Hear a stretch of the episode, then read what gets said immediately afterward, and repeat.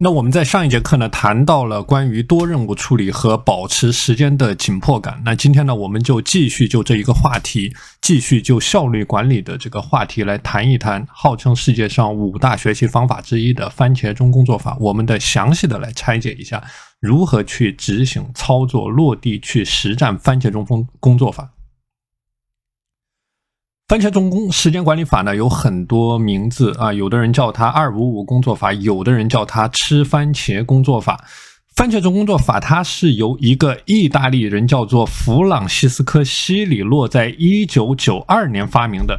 那这个人呢，他是一个重度的拖延症患者，在大学期间他吃够了低效率的苦头，于是这个人就在想，我能不能够找出一种方法来，让我至少能够专注十分钟的时间。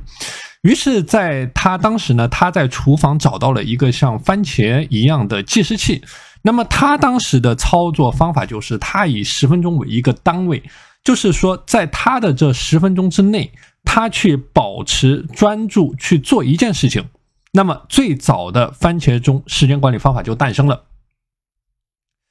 那后来经过不断的迭代演化，那到了今天呢，已经由最早的每十分钟为一个单位，演变成了每二十五分钟作为一个单位，工作二十五分钟，休息五分钟。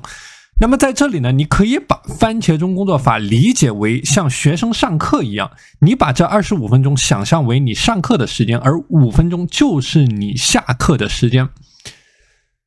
我们在上节课也讲过，在你这二十五分钟上课的时间呢，你只能做一件事情，而且只能做这一件事情，就是你要控制你所有的思想、意识、行为，全部聚焦在这一个点上，保持像激光般的专注，连喝水、上厕所这样的动作都不可以，因为你去做这些事情呢，会让你好不容易建立起来的专注状态瞬间的土崩瓦解掉。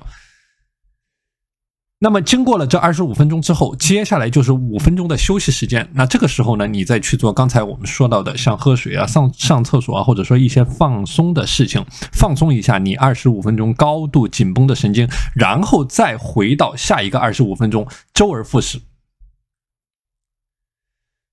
那么有的人可能会说呢，如果你一下让我专注二十五分钟太困难了，我没有办法，我无法说做到不分心。那么我的建议就是说，从你能够做到的时间先开始。那比如说你只能够坚持五分钟的时间，那你就从这五分钟开始去做。这五分钟你只管去做，你只去想一件事情，然后去休息，然后再下一个五分钟。在周而复始，就是当你能够很好的掌握五分钟的专注之后，你再往上面加，直到你最后能够做到二十五分钟的专注为止。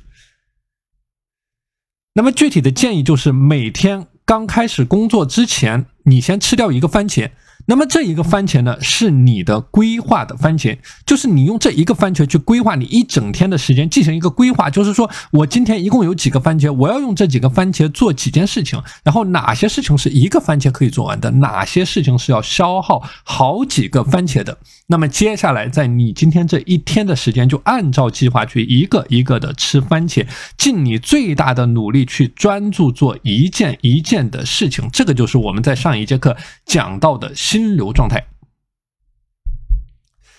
那么在这里呢，我给大家总结了，当你在践行番茄钟时间管理方法的八个你需要注意的点啊，八个你需要注意的点。那我们一个一个的来说。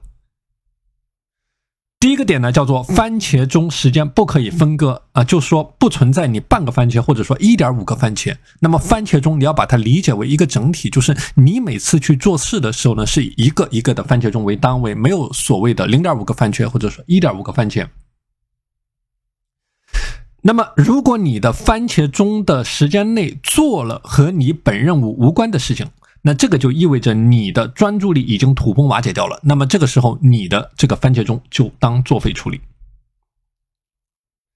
那第三个需要注意的点就是，如果你通过番茄钟去管理时间，你最好借助工具。那么这里给大家说几个比较常用的，比如说你可以借助传统的时间的沙漏，你也可以借助计时器啊，就是在你网上买的那种啊计时器。或者说你也可以打开手机的秒表，或者说你可以转动机械的番茄钟，这个在网上也是有卖的啊，就是有这种机械的番茄钟。那么核心的一个目标就是去实现时间的可视化啊，把时间用可视化的形式体现出来。那么第四个点呢，叫做每一个番茄钟都必须要有一个对应的目标。我们之前说过，有了目标，你才能感知到时间的存在。如果说你做事情的时候没有任何的目标，那你也很难感知到时间的存在。那么这就等于你做事情的效率变得非常的低。那第五个点呢，叫做你的每个番茄钟响起的时候，你需要立刻停止手上的工作，进入到休息的状态。啊，就是有的人你会发现他。这个一旦工作起来，他会有一个惯性在，就是番茄钟到了之后呢，他也不休息，他继续去做。那这样的行为是错误的啊！我们说，一旦你的番茄钟响起来了，你不能够拖延，你不要以为拖延能够帮你完成更多的工作，实际上它只会耽误你进入到下一个番茄钟的周期。那么对于你整体的番茄钟时间管理呢，它是有破坏作用的。所以说，当你番茄钟响起的时候，你不能进行任何的拖延，你必须要进入到。休息的周期。那么第六个点呢，叫做尊重休息啊，就说你无视你的休息周期，你只会破坏规则，你破坏承诺，你破坏下一个番茄钟的动力。所以这个是非常重要的，一定要尊重休息。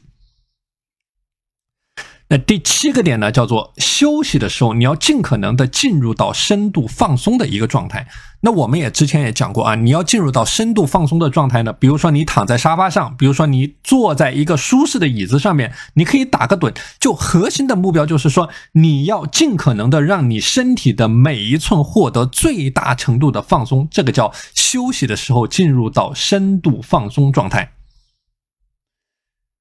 那第八个点呢，叫做休息的时候啊，严禁去思考上一个番茄钟或者说下一个番茄钟的内容。这个是我们很多人在践行的时候他会犯的错误，就是他在休息的时候呢，他没有休息，相反，他进入到一种工作的转惯性当中，他在思考我上个番茄钟做了什么事，我下个番茄钟还要做什么事。那这样的做法也是错误的啊。那所以我们讲休息就是尽你最大的可能性去进行放松，去放松你身体的每一寸的肌肉啊。这里是给大家讲到的关于番茄钟工作法，当你在实战践行的时候。你需要注意的八个点。